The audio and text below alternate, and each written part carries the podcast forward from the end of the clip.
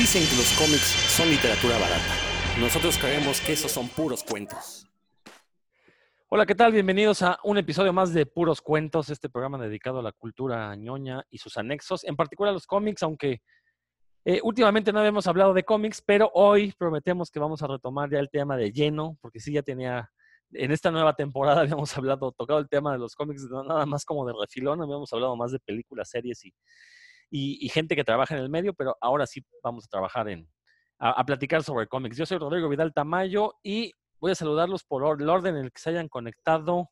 A ver, más bien Héctor, tú, tú eres el único que tiene el micrófono encendido. ¿Cómo estás, mi querido Héctor? Hola, ¿qué tal amigos que nos escuchan? Pues aquí este, sobreviviendo todavía. Muy contento por, por estar con todos ustedes. Hoy les tenemos preparados un gran programa, de veras, no le apaguen. Exactamente. Dan, Dan Lee, ¿andas por ahí? ¿O ya se, se, cortó? Algo le pasó a Dan Lee. Bueno, en lo que llega Roberto Murillo. También ya se, se, cortó. Es lo malo de estas conversaciones este, a distancia. Sabemos que este, pueden pasar estas cosas, ¿no? Pero bueno, mi querido Héctor, pues este, algo que me, me ha sorprendido eh, de, esta pandemia es que pues está muriendo mucha gente que no se había muerto antes, la verdad. O sea, estoy Exactamente. sorprendido, ¿no? O sea, y, y, tú dijeras, bueno, se están muriendo nada más los rockeros famosos y los buenos y los reggaetoneros siguen vivos. Pues sí, sí siguen vivos, pero este, pero yo creo que en algún momento le va a tocar a alguno. Ahora esta semana pues se fue Oscar Chávez, conocido cantautor. La verdad no, no es de mi gusto. Este, eh, yo, pero... yo sí, porque tengo alma de viejito. Ah, tú sí eres fan de Oscar Chávez, ¿no? Está, ah, bueno, tanto como fan, pues no, pero sí, me, sí, si quieres te puedo cantar ahorita dos, tres canciones. Échatela, échatela. Vámonos, vámonos. Hay que hacer tiempo, de todas formas, en lo que se vuelven a conectar. déjalos, ya, ya, déjalos. Ya. Todos modos ni iban a hablar de nada, ya sabes cómo son. Exactamente. No, no, desgraciadamente estas cosas, este, como decía, pues pedimos disculpas, uno no puede controlar las conexiones de internet, sobre todo como están muy saturadas las, las líneas caseras, porque pues todo el mundo está en su, bueno, la mayoría de la gente está en su casa y y, tienen que usar esto, pues por eso se, desconecta, ¿no? Pero ahorita veremos qué pasa con Dan y con Roberto. Pero bueno, este también por parte del mundo comiquero en México, pues está de luto porque se murió este cuate Blasco, eh, un conocido ilustrador y más famoso con este, más famoso por entintar, por ser el entintador, entre otros, de Paco Medina, uno de los dibujantes mexicanos en activo más populares. Eh, pero bueno, decía que también era ilustrador porque también este, en los años finales de los 90, en los 2000 también le entró al dibujo, hizo por ahí algunas portadas para, editoriales grandes, pero te decía, más su, trabajo más famoso ha sido entintar a otros dibujantes. Eh, creo que es de las pocas personas que han entendido esta cuestión del entintado, ¿no? Que no nada más es pasar el, eh, el pincel por encima de los trazos del dibujante previo, sino más bien pues darle profundidad, darle cierto volumen a los dibujos y, y pues, se nos fue, se nos fue este cuate Blasco, que eh, yo, si mal no recuerdo, y, a lo mejor tú sabes más, en, un, en sus inicios como que trabajó más junto a Omar Ladrón, ¿no? Exactamente, sí, de hecho por ahí trabajó creo que en algo de Inhumans con, con Marvel, este, la verdad es que sí fue una noticia, pues eh, digo, esto obviamente nadie lo espera, nadie se espera nunca una muerte, pero lo que sucede aquí es que él falleció la semana pasada. Eh, la familia no, quería que esto pues eh, se enteraran en, la misma semana pues para que ellos pudieran procesar su dolor y demás. Entonces hasta apenas esta semana, hasta apenas ayer fue cuando sus amigos más cercanos, cercanos empezaron a, comentar lo de su fallecimiento y pues la verdad es que sí es una pena porque independientemente de, de su trabajo, yo eh, lo conocía pues en redes, realmente en, Twitter era donde interactuaba más él.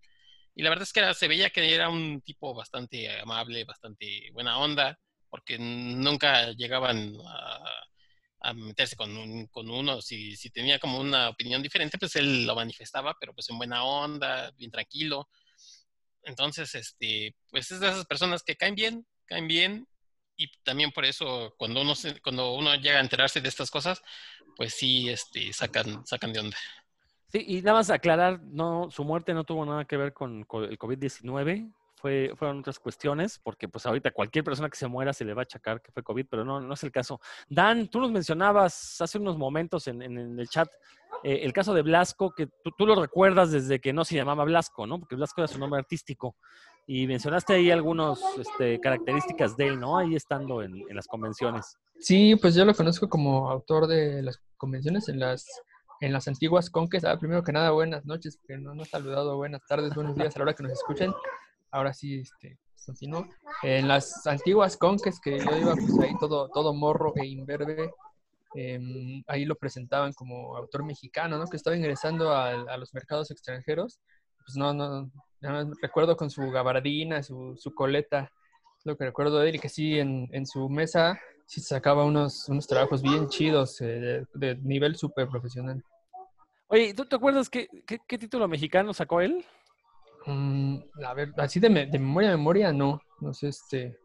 Claro que en esa época compraba puro X-Men, así que está difícil que me acuerde. Eh... Lo, lo, que pasa es que yo, por ejemplo, en las primeras conques sí uh -huh. compraba mucho cómic mexicano, si no es que todo cómic mexicano, porque era muy barato además, ¿no? Uh -huh. Entonces, con, con, 10 pesos, con, de, de, de, o sea, de 10 mil pesos de aquella época, pues te terminabas comprando como cinco cómics mexicanos o más, ¿no? Era, era... Ah, por ahí Roberto menciona que era Ransom 4. Entonces eso ya fue más hacia los 2000, ¿no? Si mal no estoy. Que de hecho Ransom 4 fue de estos cómics que eh, curiosamente llegaron a distribuirse en, en, puestos de revistas. Fue de esos pocos cómics que, que, que, logramos encontrar en puestos de revistas a finales de los 90, cuando hubo este, este boom, cuando Vid relanzó este Superman Batman en tamaño grande, que relanzaron, este, consiguieron los derechos de Marvel lanzaron un montón de cosas.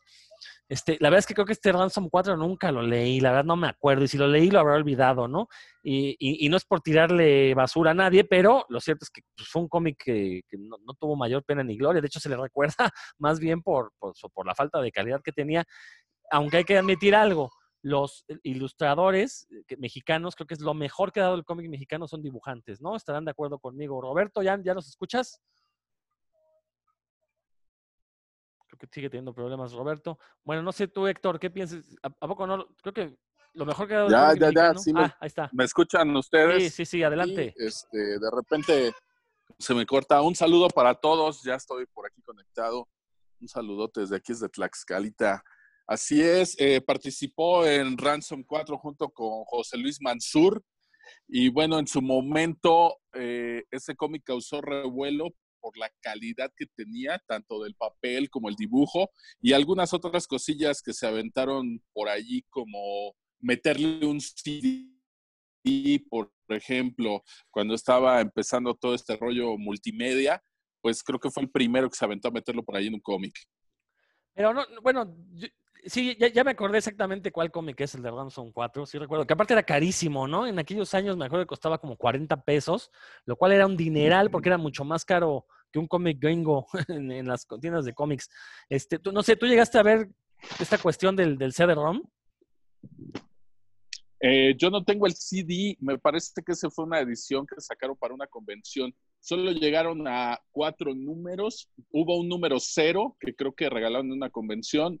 Luego hubo cuatro números regulares y hubo uno de edición especial que traía el disco. Yo debo tener por ahí los números regulares. Ahorita en un momentito te paso el dato exacto de cuánto costaban. Todos los tengo por acá bueno. en el librero. Pero no, el CD no me tocó verlo. No recuerdo si solo traía música o traía alguna cosa interactiva. Creo que traía una onda interactiva, no tanto como un videojuego, pero sí traía una onda como para complementar cosas del. Ah, perfecto. Fíjate que este, yo ahorita me voy, a, me voy a desmentir, dije una tontería, decía que este cómic de Ransom 4 era más infame por, por, sus errores, pero no, lo estaba confundiendo con el de Sinacros, que ese sí, de Sinacros, ese sí, todo era horrible en él.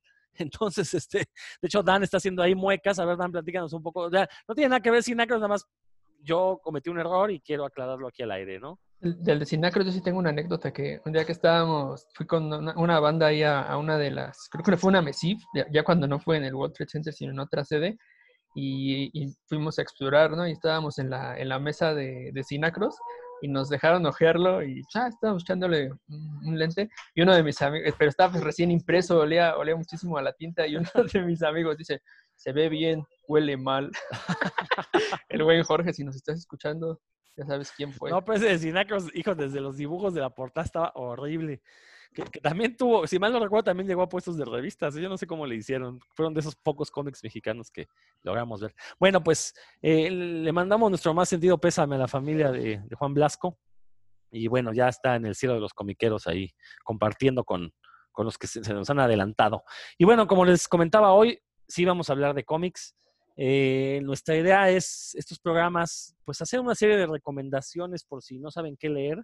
Hay muchísimo material en las redes que afortunadamente se puede conseguir de manera oficial o de manera dudosa. Ya eso quedará en su conciencia. Eh, pero eh, el día de hoy queremos recomendar cómics, pero no queremos caer en los lugares comunes.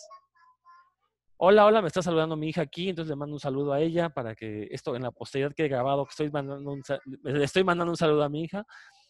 Eh, entonces decía, eh, la única condición es que no queremos recomendar ni cómic gringo ni cómic mexicano, porque pues sería como lo obvio, ¿no? Un poco. Ah, bueno, no, ah, ah, rápido, antes de, de- de avanzar con esto, otra de las grandes noticias de esta semana es que por fin se lanzó la aplicación de Central Ficción, una aplicación que nos venían prometiendo hace como casi un año, eh, donde ya se pueden leer de manera totalmente gratuita cómics eh, 100% mexicanos, todos. De hecho, no hay otro cómic que no sea mexicano en esta aplicación.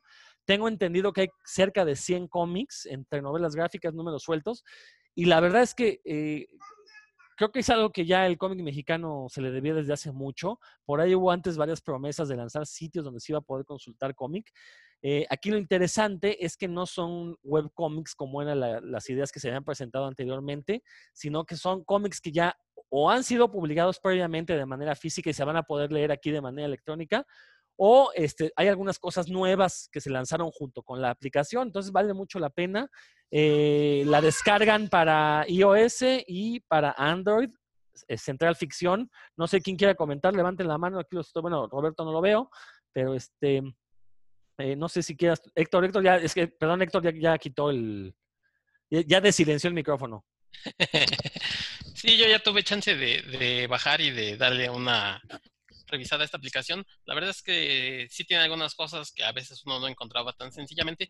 Lo que sí a mí particularmente no me gusta es la interfaz esta que tiene para checar los cómics porque te va cambiando, pero no como, como por cuadro, sino, sino como por pedazo de la página del cómic y no te da como una vista eh, amplia de la página. Entonces, este, siempre te da un pedacito y además como a voluntad, ¿no? O sea, de lo que viene en el texto y luego otro pedacito. Y, O sea, no se va por panel. Se va por- Exactamente. Se va por un trozo al azar de la página. No al azar, o sea, como va la lectura, Ajá. pero precisamente no te permite ver como la página completa. O sea, Ah. el- el- un cómic, eh, su diseño de página, bueno, pues es por algo, ¿no? Entonces, eh, siempre a lo mejor tener la oportunidad de ver la página y después a lo mejor agrandarlo o hacerlo algo, este, es mucho mejor que, que te vaya guiando y te vaya guiando por el panel como, como quieres y como, el, como quiere el- la interfaz de, de la aplicación y no, este, no tienes como toda la totalidad de la página. Pero bueno, eso lo digo, es a gusto personal. Este, independientemente de eso, bueno, las cosas que trae, recomendable. La verdad es que sí, si tienen chance, pues obviamente es gratis, pueden entrar y, y descargar estos cómics que están ahí de ficción. Y sí, sí, sí, vale la pena. Dan, Pues, Yo sí voy a tener que poner la queja aquí porque me, en cuanto nos Roberto nos dijo, ya está, lo, descargué, tuve que quitar aplicaciones de mi teléfono para que para poder instalarlo porque ya tenía muy poco espacio y a la hora de navegar cada vez que elegía un cómic me mandaba por ahí, bueno, me cerraba la aplicación.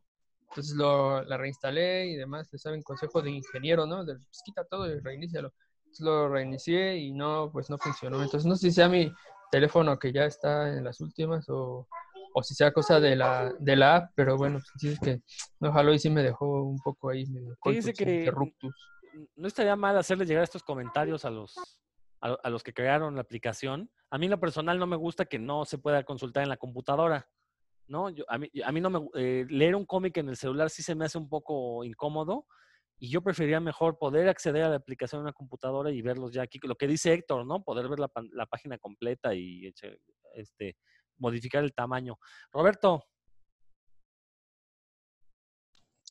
Eh, mira, yo la descargué, sí se escucha por ahí, mm, prácticamente el primer día que la lanzaron. Y aquí le voy a recomendar a mi querido Héctor, tiene dos formas de navegar. Una es por panel que es así cuadrito por cuadrito, te va llevando la página, hace como un zoom in, zoom out, y la otra es por página.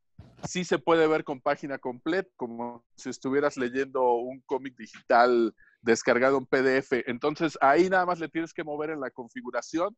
Eh, está por default dado de alta panel por panel, asumiendo que se va a leer en un teléfono, pero tú le puedes cambiar la configuración. Si quieres ver la página completa eh, en tu iPhone 2, pues se va a ver muy chiquito, pero pues sí lo puedes, sí lo puedes hacer. Pero igual si tienes una tableta y lo quieres ver en una tableta, pues navegar por páginas sin ningún problema. Ahí de lo que sí siento que adolece es un botón de búsqueda, porque al registrarte en la aplicación te deja unas casillas para marcar si te gusta cierto tipo de cómics para que leas, pero no te deja navegar en otros cómics que no te haya dado por default la aplicación. Es decir, si andas buscando el bulbo de Bachan de Sebastián Carrillo y no te lo dio al inicio, pues no te lo vas a encontrar hasta que ya te hayas leído cierto número de cómics y te los vaya cambiando, ¿no? Entonces sí le hace falta un botón de búsqueda eso sí, pero sí hay forma de cambiar la navegación, página completa, cuadro por cuadro, y sobre todo en los que son infantiles, porque sí hay cómics como para 12, 14 años, está muy padre esa navegación cuadro por cuadro. Yo nada más, para cerrar eh, con esto, les voy a recomendar, anda por ahí un título bastante bueno, bueno, hay varios, pero por ejemplo está Madre Santa de Ricardo Peláez y de Freak, que en su momento pues fue ganador por ahí de un premio y pues aquí está para leerlo gratis. Igual hay unos títulos de, Augusto, de Augusto Mora que también están muy buenos y ese que se llama, ah, se me acaba el título, pero se llama creo que Buscando una voz. Ese se lee padrísimo así cuadro por cuadro. Justo lo que no le gustó a Héctor, creo que ese cómic le queda muy bien porque no tiene diálogos realmente. Entonces, en algunos sí funciona ese tipo de navegación y pues son algunos de los títulos que ya me aventé por ahí en el celular y se ven bastante bien, ¿no? Está recomendada y pues descarguenla, échenle un ojo. Yo no tuve ningún problema, mi teléfono no es el más actual tampoco, pero no tuve ningún problema para ver los cómics y para estarlos checando en los distintos tipos de navegación. Excelente, pues desde aquí le mandamos una felicitación a la gente de Central Ficción de, eh, y ojalá pues estén al pendiente de estos comentarios que los hacemos con todo el ánimo de que se mejoren, ¿no? Porque como dije al inicio, eh, es una deuda que se tiene con el cómic mexicano, ¿no? Un sitio, una aplicación donde podamos conocer la obra de diferentes autores. Entonces, bueno, pues ya lo saben, centralficción.com es el sitio para enterarse de noticias y la app se llama Central Ficción. Ok, pues ahora sí, como les decía, vamos a hablar de cómics. Vamos a recomendar algunos cómics que no, cuya única condición es que no sean ni gringos ni mexicanos. Ya en posteriores programas podremos hablar de lo que nos, antoje, pero hoy nos pusimos esto pues para recomendar otro tipo de cómics, porque recordemos que tanto el cómic europeo, el asiático, el latinoamericano, pues tiene sensibilidades y necesidades muy diferentes a tanto al del cómic estadounidense, que ya sabemos que es más cómic industrial, eh, como del cómic mexicano, que ya sabemos que es un cómic más artesanal, ¿no? Entonces, este, a ver, Dan, vamos a iniciar contigo porque se me saca de onda esa, esa imagen que pusiste Junjito. Parece que fueras este, un black metalero porque te tapa toda la cara, entonces te ves como blanco y negro. pero a ver, Dan, lánzate. Yo más bien creo que parezco un pandita, pero bueno, qué bueno que me ves mejor de lo que parezco este, en mi pantalla. Pues sí, yo tengo una recomendación, tengo un, par, pero quisiera empezar con esta que, descubrí leyendo en Graphite, que se llama Luisa Now and Then. Es un cómic francés, una novela gráfica que en Graphite está completita. La autora es Carol Maurel, no sé cómo se pronuncia, pero bueno, y la editorial es Humanoids. Eh, en esta novela gráfica me llamó mucho la atención el, pues el dibujo de entrada, está muy atractivo, sencillo, pero atractivo. Eh, la historia va de que esta personaje que se llama Luisa, es una adulta que más o menos de 32 años, se encuentra, no estoy arruinado de nada porque sucede en las primeras páginas, se encuentra con Luisa adolescente que viajó en el tiempo de una forma que, que no se explica en el cómic, de una forma como de realismo mágico, viaja en el tiempo para, para encontrarse, las dos se encuentran, al principio están confundidas, una cree que la otra es su tía y la otra cree que es su sobrina lejana, y este, pero pues el chiste es que conforme se van, van una, pues la, la pequeña, digamos que la adolescente está totalmente sacada de onda, ¿no? Pues viajó en el tiempo, no sabe ni por qué, no sabe ni cómo volver a, su lugar y le pide, le va a pedir ayuda a quien ella cree que es su tía. Eh, pero no, como en realidad ella no se ha dado cuenta aún que viajó en el tiempo, ella como quiere pedirle ayuda para regresar a su, a su casa. Eh, obviamente al principio se presta mucho a la confusión, eh, porque aparte esto está muy, gracioso porque son la misma persona, pero cuando se conocen se caen mal, ¿no? Como que una cree que la otra es muy, muy reprimida, la adolescente cree que la adulta es muy reprimida y la, la adulta cree que la otra es muy este, como insolente y total se caen mal, ¿no? Y en lugar de estar de ayudarse se, se contraponen. Mm, el shock aquí es lo bueno, lo que me llamó mucho la atención a mí, pues como la joven al darse cuenta, ya cuando muy, muy pronto en la historia también se dan cuenta de que son la misma persona y la joven se, pues, se da cuenta de lo que pasó con sus sueños, ¿no? Ella tenía unos sueños con respecto a su carrera y ya se, ahí se da cuenta si los cumplió o no. Y al revés, la, la adulta pues se confronta su vida real, su cotidianidad, con lo que eran sus expectativas en la, en la adolescencia. Y eso, e, eso es lo que, mucho de lo que genera la, la tensión digamos que la, lo que conmueve ¿no? al lector. Eh, ya después, bueno, digamos que la historia o bueno, la trama lleva a la, a la adulta a querer en, ayudar a la otra a llegar a regresar a su tiempo, pero pues no tienen la menor idea de cómo, no, no tienen la menor idea de, de, cómo ayudarse.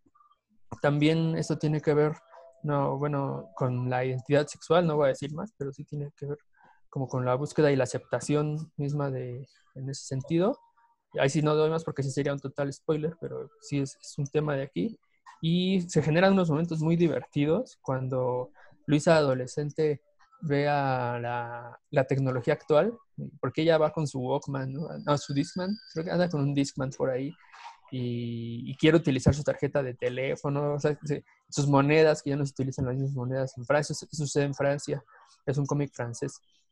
Eh, sí. Dan, y, se puede leer gratis, ¿verdad? Y en Graphite. Sí, en Graphite se puede leer completamente gratis. Está en inglés, claro está, pero me atrevo a decir que el, la, la narrativa es tan sencilla de seguir que alguien con un nivel intermedio puede sin, sin duda leerlo y entenderlo, porque la narrativa es súper sencilla. De hecho, hay páginas que no tienen, que no tienen diálogos y que, que dan mucha información y aclaran sobre el, sobre el personaje.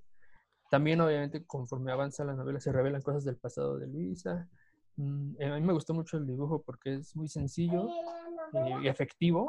Y se, lo que no me latió es que a veces deja de lado los fondos, como si hay muchas eh, viñetas sin fondo, pero eso es porque el arte se centra en las reacciones de los personajes. Eh, porque, por ejemplo, cuando en el departamento de Luisa adulta se mueven mucho adentro los personajes y si uno que después de varias páginas te das cuenta de cómo está clarísimo en la mente del, de la autora la disposición de, de, los cuartos y los muebles y las cosas, ¿no? O sea, jamás se llega a ser confuso, uno hasta podría cerrar los ojos y imaginarse andar por ahí. Y pues bueno, también hay otros personajes que son, son testigos de esto y ayudan o obstaculizan, pero está, es, es, en realidad a mí me llama mucho la atención, son 300 páginas que se leen rapidísimo, ¿no? En dos sentadas, en una sentada. Es, ¿Puedes repetir el título, por favor? Sí, se llama Luisa, Now and Then, en inglés. No sé cómo sea en francés porque originalmente fue escrita y publicada en francés. Perfecto. Muy bien, muy bien. Perfecto. Héctor, ¿tú qué nos recomiendas? Bueno, yo les quiero recomendar, curiosamente, también es una, una novela gráfica francesa, aunque la versión que yo leí, bueno, pues es la, la edición de Norma Editorial, que se llama Adiós Muchachos. Adiós Muchachos de eh, Paolo Basilieri y escrita por Mats. Eh, me, las cosas que anduve por ahí investigando sobre esta novela gráfica es que Paolo Basilieri, que es el artista, eh, también ha dibujado un fumeto que por ahí creo que a ti te gusta mucho, que es este Dylan Dog. Ah, claro. Entonces, eh, bueno, pues es artista aquí en, este, en esta novela gráfica y les digo, el autor es Metz. Este, curiosamente, esta novela gráfica del, del 2011 está basada en una novela corta que también se llama Dios Muchachos, de Daniel eh, Chavarría. Es un autor uruguayo cubano que, bueno, ya falleció, pero él la escribió originalmente en 1995 y en el 2002 ganó el premio Edgar Allan Poe a la novela, mejor novela negra publicada en Estados Unidos. Este, y, a, partir de eso, bueno, pues estos autores hicieron su adaptación a, la novela gráfica. Eh, esta historia está ubicada en Cuba y nos presenta básicamente a dos eh, personajes. Uno de ellos es Alicia, es una chica cubana bastante guapa, joven, que bueno, pues anda por ahí, por la vida en su bicicleta, este, seduciendo a algunos, algunos hombres y este, a partir de, que los eh, checa quién, quién es como la mejor opción para, para digamos, en palabras, engatusarlo, bueno, pues eh, los, los, se los lleva a su casa, les dice ahí algunas cosillas y este, esta chica, bueno, no se asume desde luego como una prostituta porque al final de, esta seducción no les pide dinero, sino más bien ellos, a lo mejor a cambio de, algún favor o de estar con ella, este, le ofrecen eh, algún regalillo, ¿no? Ya puede, eh, ella vive con su mamá, entonces al, eh, ellos le dicen, bueno, pues entonces permíteme, no sé, comprarte la despensa, ¿no? Del, del día o traerte algún regalo. Alicia, bueno, pues este, es forma de, adquirir cosas, ya sea que, este, que no pudiera obtener pues, en esta Cuba que, como que, no, a lo mejor no da muchas oportunidades.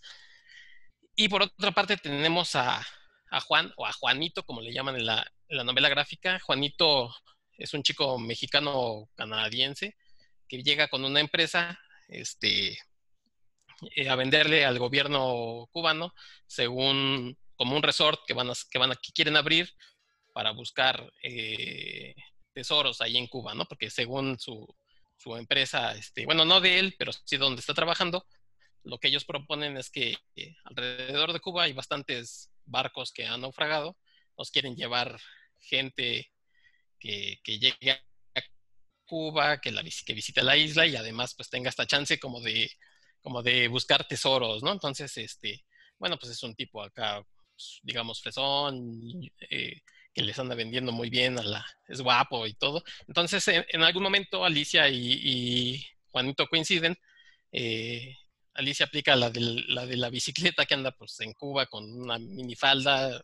Obviamente cualquier hombre pues voltea a verla. Y al parecer pues no iba a ser más que como una, una eh, víctima, por decir así, de Alicia, pero pues resulta que, que realmente Alicia es, el, es quien termina siendo un poco como usada por Juanito y a partir de ahí, bueno, pues se crean algunas cosas. Al principio parece que, va a ser por ahí la, historia, pero da una vuelta y luego da otra vuelta. La verdad es que es una historia, la verdad sencilla, son ciento veintitantas páginas. Mm, se las avienta uno en, la, en la escala de, Vidal de, ir al baño, pues a lo mejor si se aventaron un par de pozoles bien servidos, pues una ida al baño, a lo mejor se lo avientan, ¿no? ¿Puedes repetir el título, por favor? Adiós, muchachos. ¿Y este, lo leíste en físico? Lo leí en, en, la, en mi. Lo descargué en mi tablet. Ah, muy bien. de, un lugar de dudosa reputación, me imagino. De buena reputación, pero de dudosas. Procedencia. Procedencia, sí. Miren, aquí sí. Perfecto. ¿Pueden ver? No, pero dices que es de Norma, ¿no? Entonces me imagino que sí tiene sí, cierta sí, es de Norma. está, editado por, por Norma. Eh, su, su, trabajo, este, de, de, el artista, pues es como un trabajo de real y todo. Entonces está bastante bien. Les digo, lo avientan de volada. Bastante buena la novelita. Yo creo que a lo mejor por ahí Dan le, le va a gustar. Perfecto. No, pues a todos, a todos lo buscaremos. Roberto. Ok, bueno, pues yo les vengo a hablar de uno que es mis favoritos de todos los tiempos, que es Paco Roca. Y les traigo un título que había estado muy esquivo, no me lo había encontrado. Había leído pues buenas recomendaciones de él, pero por aquí no había llegado. Y como yo soy viejito con fetiche por el papel, pues hasta que me lo topé en físico fue que lo compré. Tiene aproximadamente un mes que lo adquirí. Se llama El Faro. El Faro es un cuento corto, es un cómic corto de Paco Roca.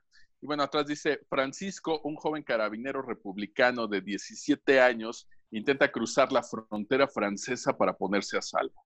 En su huida, llega hasta un viejo faro perdido en un solitario espigón. Telmo, el anciano farero, le dará cobijo. Con sus historias de aventureros libres que surcan mares perdidos y descubren lugares maravillosos, intentará devolver la ilusión de vivir al joven soldado. Bueno, por ahí empieza más o menos la historia. Ya sabemos que a Paco Roca le gusta mucho tomar referencias de personajes reales para meterlos en los cómics que él hace. Entonces, él toma a este personaje Francisco, está basado en un chico que de verdad entró al ejército y que quiso meterse con engaños a una edad más joven de lo que los aceptaban, porque pues él buscaba estar allí, estar en la guerra, ¿no? Eso es una referencia real, nos lo menciona por aquí en los extras del cómic. Bueno, pues este chico Francisco entra al ejército, sin embargo, eh, la parte de la guerra se ve muy poco, es solamente la introducción, pero él se da cuenta eh, cuando va huyendo que pues no es lo que no es lo que él pensaba, ¿no? No es lo que él esperaba la guerra. Así es que cuando sale herido, llega a refugiarse en este faro, eh, medio inconsciente, pues ahí lo cura el torrero. Y bueno, estando ahí en el faro, pues él se pone a pensar qué es lo que va a hacer de su vida, porque él ya no quiere regresar al ejército. Y huir del ejército en ese entonces, pues era ser un desertor. Así es que el ejército, eh, pues lo tendría que estar buscando. ¿No? Entonces, él comienza a platicar con el torrero, el torrero le va platicando del faro. Para esto es un faro que no funciona, no funciona su luz. Y el torrero está esperando que le manden un faro, un, un bulbo nuevo para el faro, ¿no? Entonces él empieza a platicar acerca de sus sueños, lo que hace ahí y pues que realmente el faro ha sido su vida. No, este chico Francisco pues empieza a, imaginarse cosas, a escucharlo y también a contarle de él mismo al torrero, ¿no? Por ahí pasan algunas cosas juntos, de repente van a buscar barcos naufragados, se ponen a bucear en el mar para sacar los tesoros que contienen, por ejemplo, encuentran una caja de, muy buen vino o de una champaña por ahí, entonces tiene anécdotas que los van acercando uno al otro, ¿no? está padre ver cómo se va eh, dando la relación entre los dos con sus visiones contrapuestas, puesto que él es muy joven y el torrero ya es bastante viejo, ¿no? Entonces, eh, el chico empieza a preguntarle acerca de su trabajo, acerca de, de, lo que hace en el faro, pero en algún momento Francisco se da cuenta que el torrero le ha estado mintiendo porque tiene unas cartas donde la asociación le dice que ese faro ya no le funciona a los barcos y que no le van a mandar ningún bulbo nuevo, ningún foco nuevo, o sea que ya no tendría nada que estar haciendo ahí. Entonces, prácticamente todo lo que le ha inculcado al chico, pues él lo siente como una mentira, ¿no? Eh, no se lo cuestiona de inmediato, sino que siguen relacionándose. Y bueno, eh, algo que queda por ahí muy marcado, lo que le dice el torrero Telmo al chico Francisco, es que nadie puede andar por allí a la deriva sin un sueño. Tiene muchísimas referencias a obras literarias, sobre todo obras que tienen que ver con el mar. Eh, obviamente hablamos del viejo y el mar, Moby Dick, los viajes de Gulliver, etcétera, etcétera. Entonces, a quien le guste este tipo de literatura, pues va a encontrar muchas referencias aquí en el faro. Y bueno, pues la historia en realidad va terminando y nos va contando después en los extras que este cuento corto en realidad está basado en un texto que se llama Historia de los dos que soñaron, de Borges. A su vez, Borges se había inspirado en un cuento de las mil y una noches, el mismo cuento que tomó como inspiración Paulo Coelho para el alquimista, ¿no? No que me gusta el alquimista, no me gusta Paulo Coelho, pero pues es por ahí como referencia, ¿no? Hacia el final, bueno, vamos a ver cómo el ejército pues descubre que este chico está escondido por ahí en el faro, llega a buscarlo, vemos todo lo que ocurre por ahí y pues el chico tiene que escapar. ¿No? Entonces, este, pues es una historia bastante padre donde a lo que hace referencia es que a veces eh, no tenemos sueños propios, pero terminamos apropiándonos de los sueños de alguien más para seguir adelante, ¿no? Eso es más o menos con lo que el torrero intenta motivar a este chico, ¿no? Me gustó mucho la introducción por ejemplo, normalmente se da que en este tipo de títulos la hace algún compañero que hace cómics o alguien de, renombre por el estilo. Sin embargo, aquí buscaron a un torrero real, es decir, estas personas que se dedican a, estar en los faros. Y bueno, él es quien hace la, introducción, ¿no? Y, pues está, está, asombrado por la precisión técnica, histórica, incluso la forma de hablar, etcétera, etcétera, que maneja Paco Roca dentro de este cómic que nos está por ahí entregando, ¿no? Y ya por último, obviamente no les conté toda la historia ni todos los detalles, pero otra cosa que me encantó por ahí dentro del cómic es que nos cuenta que hay dos tipos de faros, ¿no? Algunos faros se encienden para indicarle a los barcos que pueden llegar a buen puerto. pero hay otros faros que se encienden para indicar que no se acerquen, porque ahí hay peligro. Entonces, me gustan mucho las metáforas que maneja por aquí en la historia y pues allí queda la recomendación, ¿no? El faro de Paco Roca, lo distribuye a Stiberri eh, a través de sexto piso aquí en nuestro país. Muy buena recomendación, Roberto, eh, de estas obras tempranas de, Paco Roca, donde ya se podía observar su, su, su magistra, ¿cómo, cómo, se, cómo se dirá? Su, su este, maestría para, pues para la narrativa gráfica, ¿no? Creo que fue con el Faro justo con el que ya eh, inició este camino de tener obras geniales. Cada cosa que publica, pues se puede considerar mejor que la anterior, excepto el- las del hombre en pijama, que esas son chistes más locales, entonces a lo mejor no las contaría. Pero bueno, Eh, no, pues es la verdad, es la verdad. No, no están tan buenas las Eh. memorias del hombre en pijama. Pero bueno, esta del Faro, poco que me gusta, pero bueno. pero esta del Faro sí, mucho mejor que la película del mismo nombre que se estrenó el año pasado. La verdad es que creo que este, este del Faro sirve mucho más, ¿no? Una muy buena recomendación. Y sobre todo que la versión que publica Steve Early, como bien dijiste, Roberto, eh, trae un montón de extras, es como una versión mejorada de la que originalmente publicó, no en un fanzine, pero fue una versión, creo que incluso creo que la original era blanco y negro y esta ya viene este, con, como con sombras a color, ¿no, Roberto? Si mal no estoy. Sí, trae unos tonitos de azul, Ajá. lo cual está padrísimo porque no solamente tiene que ver con el agua, si nos metemos en la psicología del color, pues los colores también comunican, ¿no? Así como en las películas nos transmite algún sentimiento, al- algún estado de ánimo, pues lo mismo ocurre aquí en el cómic. Entonces la inclusión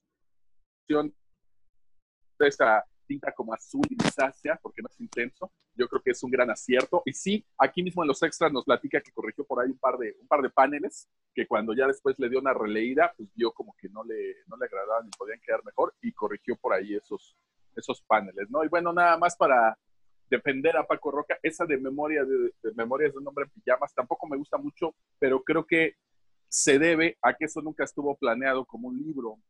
¿no? Eso se publicaba por ahí en España como historias muy cortitas o como tiras, eh, y pues realmente él nunca lo planeó como un libro, ¿no? Era algo así muy corto y pues es muy distinto a lo que nos tiene acostumbrados, obviamente, pero yo creo que era tanto para el público que iba dirigido como el medio donde era mostrado, ¿no? Todo lo demás, pues excelente. Cualquier cosa que se encuentren de Paco Roca, pues recomendadísima. Y de verdad, por ejemplo, si ven Los Surcos del Azar, que es un cómic eh, como tres veces más grueso lo que tiene el Faro y mucho más caro, vale muchísimo la pena, no importando el, el costo, ¿no? Porque anda por ahí de los 600 pesos, una cosa así. Este del Faro me costó 280 en una librería de aquí de Puebla, mucho más barato que las librerías que tienen por ahí sitios en línea. Aquí en Puebla no se puede hacer el comercial, si no, pues ahí me censuran, pero yo suelo comprar en Profética y pues normalmente sus precios suelen ser un poco más baratos que en, que en las otras librerías, ¿no? Y pues llegan estos títulos que son extraordinarios. Pues cada que puedo me doy una vuelta por ahí. Excelente. Bueno, ahora me toca a mí. Yo sí me voy a meter ahorita con un autor latinoamericano. Eh, creo que el cómic latinoamericano en México es ampliamente desconocido. Creo que no salimos de Mafalda. Eh, y ya, pues Mafalda ya le llovieron muchos años. No, no porque eso es mala, simplemente pues hay otras cosas. Yo me voy a ir hasta Colombia. Colombia yo creo que, yo creo que eh, actualmente es uno de los países latinoamericanos que más producción de cómic está teniendo. Ya en este programa, en las temporadas anteriores, alguna vez mencionamos a, a, a Power Paola y voy a mencionar un autor del que yo también ya, ya he mencionado en este programa, pero no me canso de ponderarlo y que desgraciadamente tiene ya muchos años que no publica nada. De hecho, ignoro si siga eh, publicando por ahí, Roberto. Ustedes no lo ven, pero nos está mostrando un ejemplar de Ransom 4 que costaba 8 pesotes. Entonces, ¿cuál era el cómic aquel que costaba 40, que traía un CD y que era carísimo y que nadie compró y también nada más salió? Bueno, fueron de esos cómics que salieron a, a finales de los 90, inicios de los 2000, en, con el que la gente quería hacerse Sí, no, rico. no, No tengo el título de ese que mencionas, ya sé cuál es. Fue el primer cómic interactivo, e incluso Sí. venía hasta metido en plástico. Exacto, una bolsita, sí. Eh, no, no trascendió, pero para nada. Y sí recuerdo que fue caro, no, yo tampoco lo compré, pero no, no fue el de Ransom 4, de hecho es que fue del 96, aquí ya chequé el año, y este, costaba 8 pesos, entonces para la época pues, estaba bastante. Sí, bastante barato, to- sobre todo tomando en cuenta que fue después de la crisis del 94, entonces, que costara 8 pesos, pues la verdad era un, un cómic a, un precio decente, ¿no? Pero bueno, Regresemos con las recomendaciones. Yo quiero hablarles de Johnny B., un autor colombiano que a mí la verdad desde que lo leí me sorprendió muchísimo. Uno, porque tiene un trazo muy sencillo, muy, similar al de Paco Roca, de hecho, de estos trazos que aparentemente son, son muy simples y sencillos, pero que en realidad requieren una maestría para dominar las expresiones en los rostros y, y en el movimiento de los cuerpos, que es lo que hace que, que se vean mucho más naturales. Y lo que me gusta mucho también de su arte es que por ahí las tintas eh, como que las hace como acuarelas, tipo acuarelas, entonces le da unas atmósferas, de repente logra unos efectos muy padres. Eh, él tiene un libro donde recopila algunas de sus historias que se llama Maldito Planeta Azul. Yo lo conseguí, de, la verdad, de puro churro en una librería aquí en la Ciudad de México. Creo que ya está descatalogado incluso, así que se lo llegan a topar, cómprenlo, vale mucho la pena. Incluye muchas de sus historias. Eh, las mejores son una que se llama Superman, que es una visión muy cínica de cómo se comportarían los superpoderosos si fueran latinoamericanos. Bueno, más bien si fueran de cualquier parte del mundo, ¿no? Pero él lo sitúa en Latinoamérica y sale un Superman, obviamente, este personaje extraterrestre, que en lugar de aterrizar en Estados Unidos, aterriza en Colombia y bueno, pues adquiere todos los vicios y valores que un país como Colombia, que por cierto es muy similar a México en cuanto a eh, en, valores y vicios, eh, eh, cómo se comportaría una persona así, ¿no? En algún momento Superman se harta de, de, sus poderes y decide ya ni pelar a la gente ni nada, ¿no? Por ahí sale un linterna verde que también es otro personajazo y bueno, se la viven ahí haciendo un montón de cosas. Eh, no les pienso arruinar más.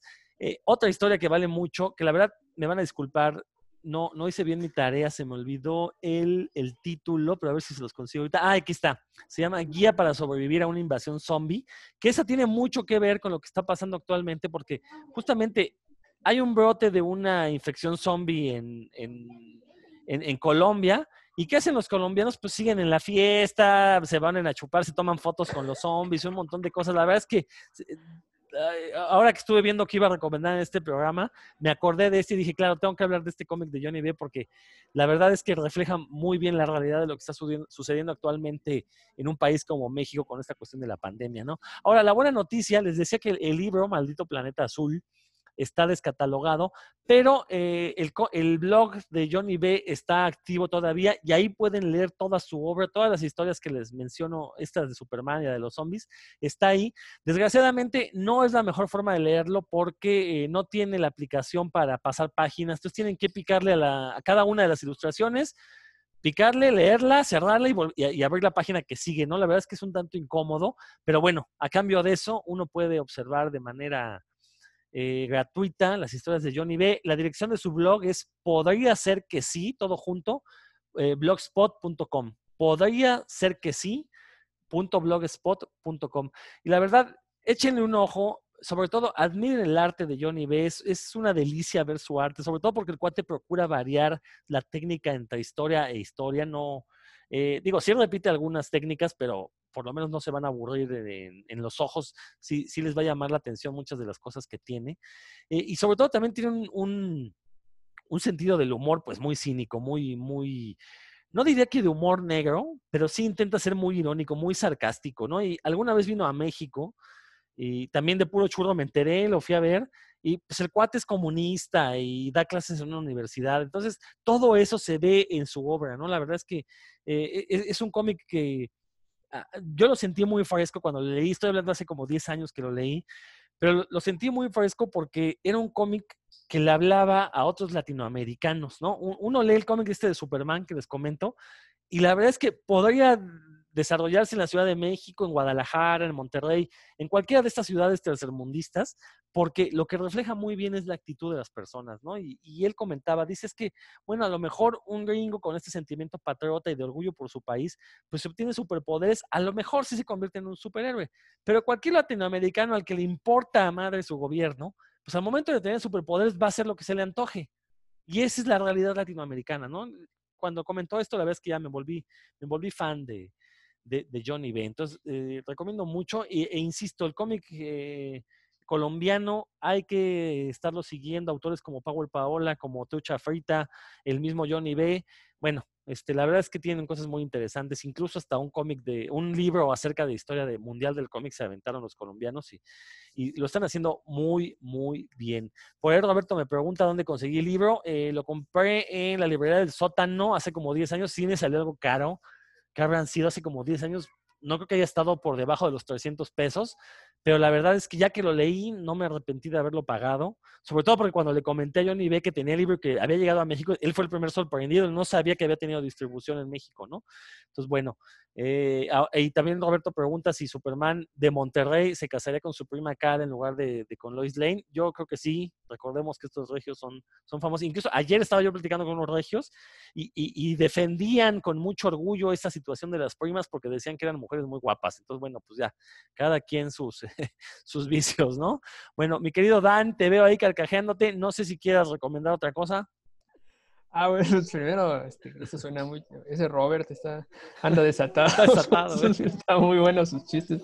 Este, ah, yo em, sí leí cuando recomendaste a Johnny B en, eh, Facebook, en algún, hace, hace tiempo, y sí fui al, al, blog, pero sí tienes razón, sí se me hizo muy cansado leerlo. Me estaba divirtiendo, pero era muy cansado leerlo. Sí, sí, la verdad es lo único malo que tiene su blog.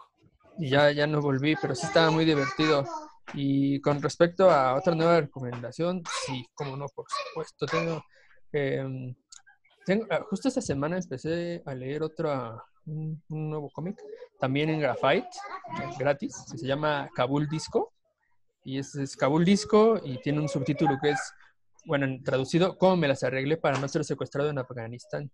y es eh, un cómic autobiográfico de un autor llamado Nicholas Wiles, de francés también, publicado por Humanoid también, en el cual es muy, muy del estilo de Guy, Guy Delisle. Este es un, mm. un, un, tipo que se va a trabajar, está, siendo muy joven eh, y desempleado, le ofrecen un empleo en Afganistán, así de como dibujante de cómics en Afganistán, que en ese momento, en 2005, era el, el cuarto planeta más más pobre del, del planeta, el cuarto país, perdón, más pobre del planeta. Y pues él acepta porque no tenía otro, otra cosa que hacer y, ya tenía deudas por todos lados, ¿no? Ya no lo soportaban donde vivía porque no, no, no apoquinaba para la renta ni demás. Se va para allá como a, a, la aventura. Y sí, es como quien conozca las crónicas de Guy Delisle, que él siempre se va pues como jefe de animación, ¿verdad? O, o como agregado porque su esposa es de Médicos Sin Fronteras, pues llega a una, una situación mucho más privilegiada. Aquí el tipo llega a una editorial pobre, eh, con, es el, digamos que es la, como dicen por ahí, la eslabón más débil porque es el nuevo de la, el nuevo de la empresa y, y sin, con muy poco dinero también, a vivir en un país muy pobre. Entonces eh, va generando unas anécdotas que él las ve con mucho humor. Supongo que ya eh, con los años, porque el cómic se publicó en 2018, después, 13 años después de que le pasó todo esto, pero que en realidad pues no son nada, yo creo que experimentarlas en primera persona no debe haber sido, no deben de haber sido nada divertidas, sino que nos va mostrando las, pues, las diferencias culturales, es lo, lo, que más atrae ¿no? de este texto, las diferencias culturales entre Afganistán y el, el background, el trasfondo de, de, primer mundo que tiene un francés, ¿no? Eh, aparte, los cuates con los que comparte la oficina son muy peculiares. Hay uno que es un galanazo, ¿no? Y él, lo sabe, sabe que es un galanazo. Así que él solo se, junta, se junta con gente guapa y demás. Hay otro que es un argentino que a nadie le habla. Son sus tres jefes, aunque a nadie le habla. Eh, solo está, se la pasa tomando café. Los, trata mal a todos los empleados. Eh, llegan nuevos, nuevos eh, dibujantes también. Él se lleva muy bien con el otro dibujante. Les mandan cargas de trabajo exageradísimas. Les encargan, por ejemplo, que hagan una versión de la constitución, de la nueva constitución de Afganistán para niños. Eh, entonces, el trabajo que significa eso, tienen que entender la constitución y luego generar las anécdotas para, para que los niños la entiendan lo, a lo que se van a enfrentar. Eh, no es nada sencillo, pero él se lo toma con mucho, con mucho humor, ¿no? Y lo, lo narra con humor. Vive en un lugar donde para encender la, calefacción prácticamente hay que encender el cuarto, ¿no? Porque salen unas llamaradas de la, de la máquina calefactora, que no sé cómo es, porque en la vida yo he visto algo así yo. Eh, y así, ¿no? Son, eh, digamos que pequeñas desgracias contadas con muy buen humor eh, y entonces se vuelve muy divertido aparte de, lo, de las clasecillas, por decirlo así, que uno aprendiendo de, cultura afgana.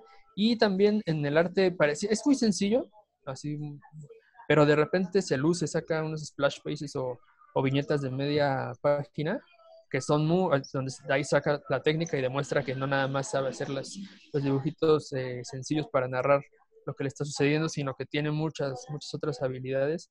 Y sí, es, es un muy buen balance entre, entre las unas y las otras, y también entre el humor, y de repente hasta dice, pone un, un comentario al calce, así que dice, no se, se, les olvide que este también es un, un libro cultural, ¿eh? así, cosas así, comentarios de ese tipo que lo hacen muy ameno. Apenas, son dos volúmenes, apenas estoy en el volumen uno, que es cuando cumple sus primeros meses ahí, termina su primer proyecto y él solito va y, y, pide que lo contraten para otro porque ya estaban considerado traer a alguien más porque no lo veían muy convencido y él solito va y pide que lo, que lo contraten para el siguiente proyecto. Ahí, ahí voy apenas, pero está muy bien, lo recomiendo ampliamente.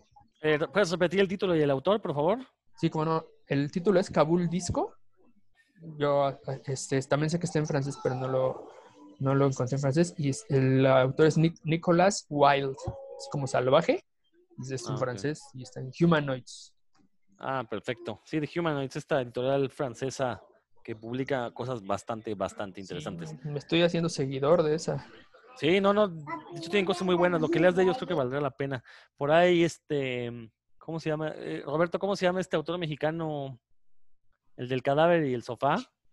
Tony Sandoval. Tony Sandoval, si mal no estoy, él publicó algo con Humanoids, con, bueno, Humanoids, porque está en francés. Si mal no Sí, estoy, él- él- sí ha publicado con ellos. Eh, de hecho, no solo una vez, ya lleva por ahí un par de títulos. Alguna vez también eh, Bachan le tocó hacer, Sebastián Carrillo le tocó hacer el dibujo para un título de, de Humanoids. Y pues bueno, por ahí han pasado grandes como Moebius, ¿no? Por mencionar algunos, ¿no? Jodorowsky. El- el- sí, pues ¿qué más, qué más quieren por allá, no? Exacto. Entonces sí, la, la verdad los títulos de los Humanoids es eh, garantía, ¿no? Muchos muy buenos. Perfecto. Pues de una vez, Roberto, ¿qué, qué, qué- vas a recomendar algo más? Este, bueno, ahorita lo que estuve hablando con algunas personas por aquí allegadas, de repente ya sabes que dicen, ah, tú eres el que sabe de cómics, te voy a preguntar, etcétera. Ya, ya saben cómo es este rollo, aunque uno no haya leído todo, por supuesto. Sin embargo, a, a raíz de esto de la pandemia y de todo lo que está ocurriendo, por ahí un dibujante que se llama Milo Manara, italiano, comenzó a hacer dibujos de estos personajes secundarios, aparentemente secundarios, entre comillas, que están en nuestra sociedad y que a lo mejor nunca se les presta atención, pero pues que terminan siendo los héroes, ¿no? Por ahí se ha aventado dibujos de enfermeras, de cajeras que atienden en los supermercados, del señor que barre la calle o del que recoge la basura, etcétera, etcétera, ¿no? Tuvo, tuvieron tanto revuelo estos dibujos que salió por ahí en las noticias, y no solo en Italia, sino en otras partes del mundo. Y pues, ¿quién es este Milo Manara? Obviamente, quienes estamos dentro del mundo del cómic, pues conocemos a Milo Manara, pero las demás personas, que son la mayoría, eh, que no saben del cómic, pues empezaron a ver, pues, quién es este señor, ¿no? La, la sorpresa que se llevaron, pues es que al buscarlo por ahí en las redes a Milo Manara, pues no se encontraron obras pues como la enfermera por ahí este, atendiendo al paciente, ni el barrendero, se, encontraron con cosas como el click, el perfume del invisible, verano indio, etcétera, etcétera, ¿no? Entonces, yo les voy a hablar muy brevemente porque no podría mencionarles todos los títulos eh, de Milo Manara, que fueron las recomendaciones que les hice a estas personas cuando me preguntaban por sus cómics. Efectivamente, Milo Manara eh, ha tenido muchos títulos de cómic erótico y pues es este cómic donde no había eh, tanto problema en aquel entonces por publicar cierto tipo de cosas que rayaban ya casi, casi en la, en la pornografía. Por supuesto, no se ve, en la mayoría de sus cuadros no se ve explícito el, el, eh, el acercamiento al acto sexual, aunque por supuesto ahí está, trata de ser muy sugerente, que es de las partes que, que me gustan, y también trata de mezclarlo con otras cosas, ¿no? Por ejemplo, está el click de Milo Manara, en el click de Milo Manara eh, se habla de un aparato inventado por ahí, si no mal recuerdo, por un psicólogo, donde al ponérselo la mujer, pues le provoca placer, ¿no? Y le provoca placer a control remoto. Se supone que alguien más es poseedor de este control remoto y a la distancia él puede provocarle placer a la mujer cuando a él se le ocurra. ¿no? Entonces es parte eh, de la emoción de esta historia, ¿no? que la mujer no sabe cuándo va a ocurrir y por parte del hombre el tener el control. Por supuesto que ahí hay una analogía. Este cómic, que ya tiene bastantes años que lo sacó, es una historia corta, es una historia sencilla, y sin embargo, resulta que ahorita que le estoy recomendando el cómic a estas personas, donde hay mujeres, algunas son psicólogas, resulta que en la actualidad existe un aparato así y está a la venta a todo público. Resulta que hay una especie de vibrador que se lo puede poner una persona y que está conectado a través del Wi-Fi y de los teléfonos. Y la pareja de esta mujer hombre, mujer o lo que sea, puede tener el control por medio de su celular. Y además este control no es tan básico como en el clic, que solo le movían una perilla, ¿no?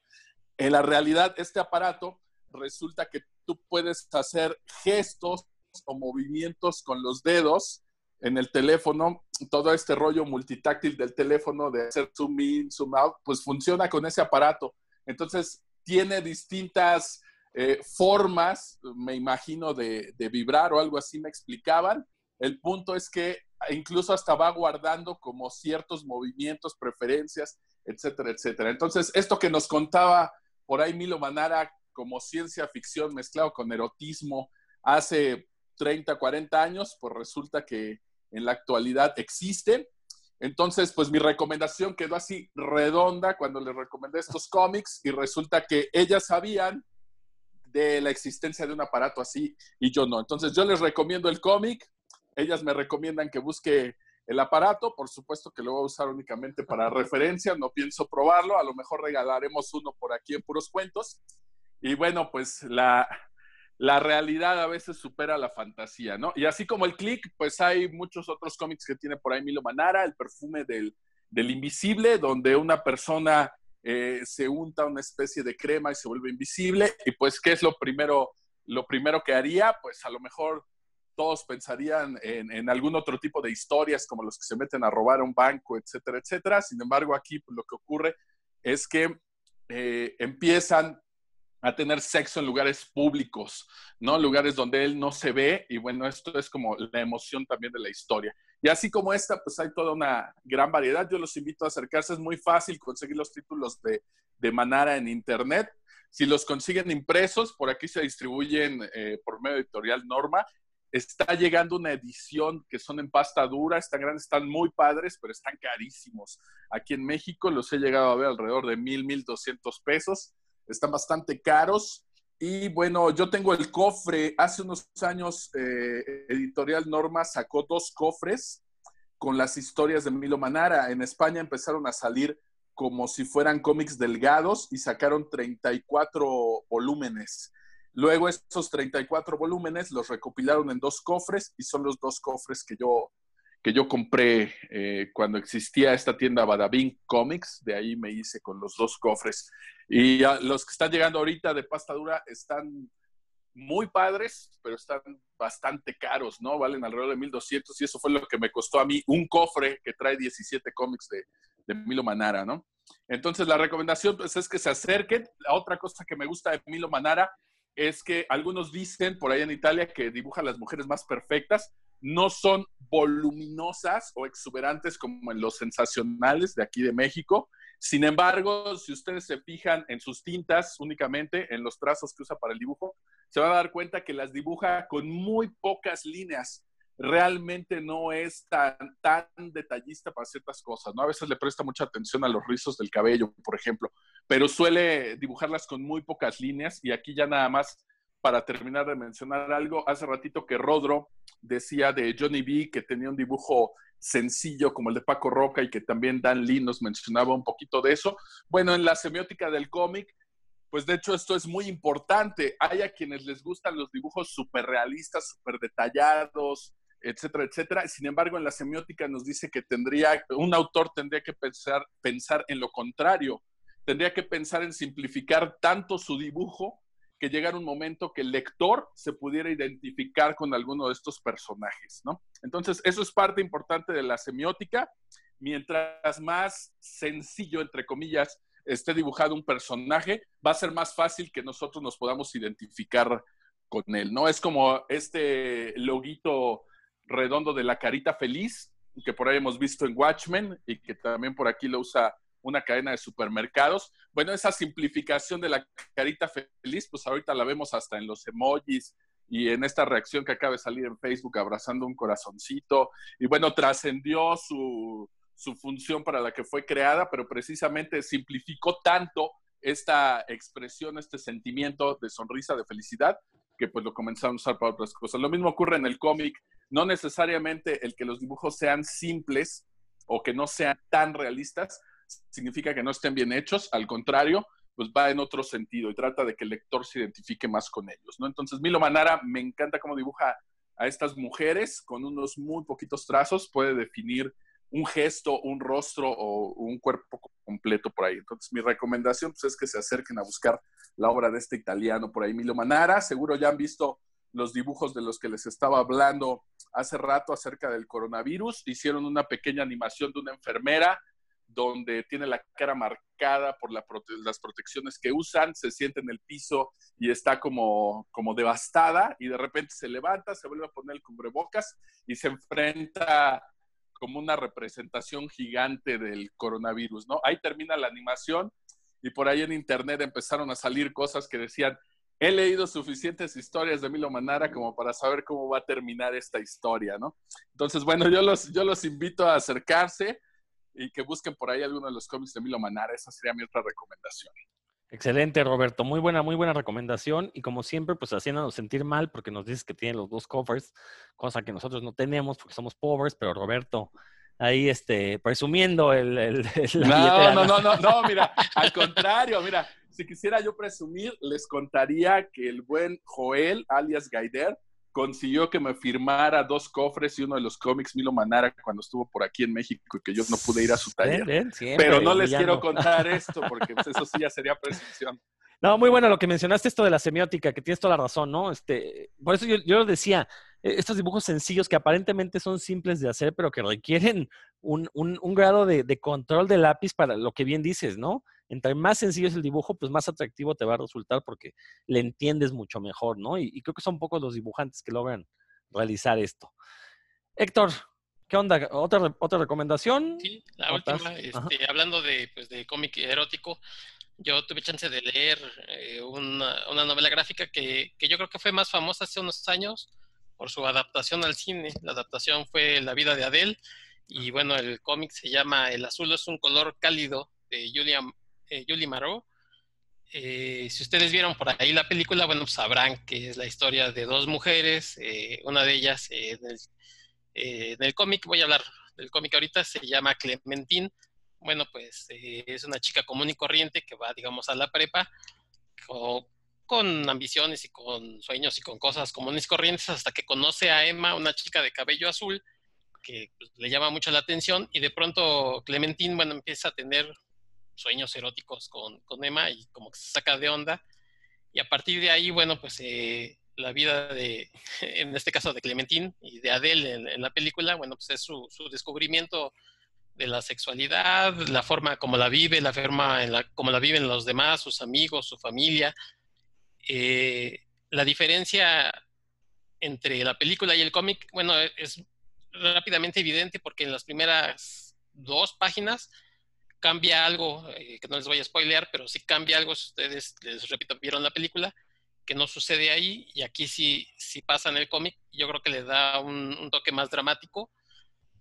La película pues fue muy premiada y, muy eh, mencionada sobre todo por las escenas pues de sexo que tenían eh, los personajes, que este que por la trama en sí yo creo que eso desvió más la atención, aunque desde luego pues tenía varias lecturas, pero eh, vamos a estar creo que todos de acuerdo pues que eso es lo que llama más la atención, pues, sobre todo pues porque somos eh, machistas y luego luego vamos a sobre las mujeres, ¿no?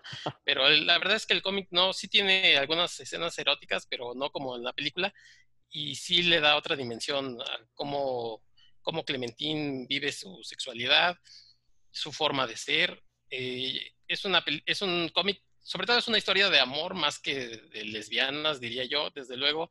La, la, escritora es lesbiana y obviamente apela o trata de llamar hacia ese sector, pero más que nada es una historia de amor. Eh, eh, podría ser la historia de un chico y una chica y fácilmente uno se sentiría también identificado. Entonces les recomiendo bastante. Lo único malo es que esta, esta novela gráfica a lo mejor no la encuentran tan fácil, ¿no? Aquí en México. Si otra vez van a tener que buscarla pues por ahí en algún sitio para descargarla, pero sí vale bastante la pena. De hecho, Héctor, sí se está distribuyendo en México. ¿Sí? Están llegando, en, en, España la publica una editorial que se llama Deep, Deep Books. Sí, sí, y ya sí. tienen distribución en México. Y de hecho Ah, traen mira. toda la, la- la obra de Julie Marot. Eh, que de hecho las grandes mentes, Héctor, piensan parecido, porque yo también voy a recomendar ahorita otra obra de Julie Marot. Ah, mira. eh, fue, fue coincidencia. Eh, este, esta de las, el azul es el color más cálido, te voy a ser sincero, a mí no me gustó tanto cuando la leí. Eh, conocía la, de hecho la película ni la acabé de ver porque me aburrió muchísimo, pero sabía lo que era el cómic. Eh, ahora yo también voy a presumir como Roberto. Eh, en uno de mis viajes a la Comic Con de San Diego me topé en la novela gráfica a mitad de precio, entonces la compré baratísima, aunque claro, el viaje a San Diego fue bastante caro, me hubiera salido igual comprarla al precio normal sin viajar, pero bueno, la experiencia, ¿no? Eh, este, y la verdad es que no, no me atrapó eh, mucho, entonces tenía mis dudas eh, y un día en la feria del libro del Zócalo me encontré justamente, se llama Malpaso Ediciones, quienes están distribuyendo a D-Books en, en México. Eh, estaba en el stand de Malpaso y tenían este cómic que se llama Cuerpos Sonoros, una novela gráfica también. Me gustó mucho el arte, lo compré y cuando llegué a la casa, oh decepción, me di cuenta que era del, eh, de la misma autora de El azul es el color más cálido y sí me des- decepcioné un poco, pero sin embargo dije, bueno, voy a leerla y la verdad es que cambió totalmente mi opinión. Cuerpos Sonoros es una recomendación que quiero hacerles también de Julie Marot. Eh, son una colección de historias pequeñas, como bien dice Héctor, eh, son historias románticas que se dan entre personas de todo tipo de sexos y todo tipo de géneros. Eh, en un programa anterior, Héctor recomendaba la serie Sex Education y yo hacía el comentario de que es una serie que incluye pues todas las expresiones que tiene la sexualidad. Bueno, pues Cuerpos Sonoros es una novela gráfica que incluye todas las expresiones que puede tener el amor en- entre las personas. ¿no? Son, es una historia que se bueno, son historias que se desarrollan en Montreal. Eh, van a encontrar historias de homosexuales hombres, homosexuales mujeres, de transgéneros, eh, de, de- de- de transexuales, pero transexuales tanto que les gustan las personas de su mismo sexo o las del sexo contrario. Entonces, la verdad es que son de estos cómics que a uno le ayudan a abrirse los ojos ante la, nueva realidad, ¿no? Bueno, no más que nueva realidad, ante la realidad real, aunque suene redundante, porque pues fueron personas que siempre han existido y que sin embargo tenían que estarse escondiendo por unas per- por persecuciones sociales y afortunadamente esto ha ido cambiando y ahora podemos tener un cómic como la este el, el azul es el color más cálido o en este caso eh, cuerpos sonoros de Julie Marot la verdad eh, el arte de Julie Marot yo sí siento que mejora muchísimo de eh, el azul es el color más cálido que es un, un un arte más convencional en cuerpos sonoros ya tenemos algo similar a lo que mencionaba con Johnny B. Son estos como este, tintas acuarelables, no sé, difuminadas, no sé, es algo, eso es un arte muy, muy interesante. Y la verdad es que cu- cuando terminé de leerla, eh, quedé yo muy satisfecho con la lectura porque eh, en ningún momento es cursi, en ningún momento es moralista, en ningún momento te hace sentir mal, simplemente se limita a contar de una manera objetiva eh, estas historias de amor, ¿no? De amor y de romance y de sexo también, porque incluye todo eso, o sea, incluye como todos los, puntos de vista que puede tener el amor y obviamente el sexo es uno de ellos, ¿no? Eh, la verdad es que me gustaría ver una película de, cuerpos sonoros o mejor aún una serie con estas historias que creo, que podría desarrollarse muy bien, pero si no se hace no importa, el cómic habla por sí mismo y eh, eh, pues recomiendo mucho, ¿no? Julie Marot, por ahí tiene otro cómic que se llama Scandalon, basado en algunos mitos griegos que ya me urge leer. De hecho, pensaba comprarlo y en eso inició esta cuestión de la, de la pandemia y no pude hablarle a mi dealer de, de Malpaso Ediciones para que me lo, me lo llevara. Pero bueno, en cuanto termines de las lecturas que tengo pendientes, y bueno, creo que con esto llegamos a- al final del programa. Nada más, nada más sí. este, un comentario. Sí, este, por eso decía yo que la película, pues como que llamó más la atención, como por las escenas, aunque tuvo varios premios y demás. Y la, la novela gráfica se centra, pues obviamente, mucho más en los pensamientos y en los personajes. Eh, lo que tú dices del arte a mí se me hace que es como especie como de estos eh, lápices pastel, como colores pastel. y la verdad es que voy a buscar esta que estás mencionando porque a mí sí me gustó. Digo, no es así, no soy súper fan, pero sí voy a buscar qué más, qué más cosas tiene Johnny Marr. Sí, sí, yo, yo también quedé muy sorprendido con, con cuerpos sonoros. De hecho, voy a releer la del azul es el color más cálido porque, te digo, la leí, no me atrajo tanto, pero creo que ya, ya ahora que entendí por dónde va su, narrativa, le voy a dar otra oportunidad a esa y te digo, me, me falta leer la otra de Scandalon, ¿no? Bueno, pues con esto llegaríamos al final. No sé si, eh, Roberto, ¿tienes algo que comentar? Pues no he leído El azul es el color más cálido precisamente porque no lo había conseguido. Sí fui a comprar un par de títulos el año pasado de esta editorial, me los encontré por ahí en la Feria Libro del Zócalo, si mal no recuerdo, pero no, no traían ese. Me dejó por ahí su tarjeta y fíjate que yo no me he comunicado por ellos, así es que vas a tener que hacerle un encargo múltiple ya a tu dealer, porque sí es una lectura que tengo pendiente y no la quiero leer en digital. Entonces sí voy a tomar por ahí, digo, de los que recomendaron, eh, pues obviamente me falta leer lo de Dan, me falta leer la que dijo Héctor y pues la que dijiste ahorita tú también, pues ya se suman más a la lista, caray. Excelentes recomendaciones, chicos. Perfecto. Bueno, Roberto, pues muchas gracias por participar. Dan. Este, ah, bueno, yo, sí leí en el momento Louis the Warmest Color, pues sí lo leí en inglés porque está, lo saqué de la biblioteca de Dianglo, pues ahí todo está en inglés, y me, me acuerdo, así me tuve una impresión parecida a la tuya, o sea, sí me lo leí completo, no me aburrí, no es niño, pero tampoco me, me choqueó ni me ni hizo explotar la cabeza, como dicen por ahí, ¿no? Simplemente fue una lectura entretenida que, la que, que me pareció que aproveché muy bien mi tiempo, pero no nada más allá. Y lo que mencionan de, no sé si lo dijeron al aire o en el chat que estamos teniendo aquí sobre Malpaso, es que sí en la, la Feria del Libro del Zócalo hubo unas, unas ofertas increíbles, ¿no? O sea, tenían un, todo un carrito ahí de libros de 200 pesos la novela gráfica y yo pues no, ya ya pasé cuando tenía poco dinero, pero me llegó una que se llama Vietnamérica, que es una muy buena novela gráfica de 400 páginas en 200 pesos. Entonces fue, este año no, yo creo que va a ser el primer lugar al que vaya antes de, pasar a gastar en otros lados, porque sí es recomendación también para todos los escuchas que quieren una novelas que generalmente son muy caras, ahí estaban a muy buen precio. Sí, efectivamente, para hacer novelas importadas de Europa no estaban tan caras. De hecho, ahorita Malpaso la- las estaba dando más baratas que incluso las de Astiberri. Entonces sí, este, y están trayendo cosas muy, muy buenas. Entonces hay que seguirle el paso a Malpaso Ediciones y el catálogo de D-Books que están trayendo. Héctor, Pues eh, muchas gracias, Rodrigo, por, por la invitación, como siempre. Y bueno, pues a la gente que nos escuchó, ojalá estas recomendaciones les sirva para tener algo que leer. Todavía falta un mesecito, 28 días para salir de la cuarentena. Entonces no se desesperen, ya les estamos dando material y cosas para, para ver, para leer. Y aquí este, seguiremos con ustedes, recomendándoles cosas y estando con ustedes por lo menos una vez a la semana. Gracias. perfecto. Pues muchísimas gracias a todos. Nos estamos escuchando. Esto fue Puros Cuentos. Y agradecemos a la revista Cinefagia por prestarnos sus canales eh, en sitios de podcast para subir este podcast precisamente. Muchísimas gracias y nos escuchamos próximamente.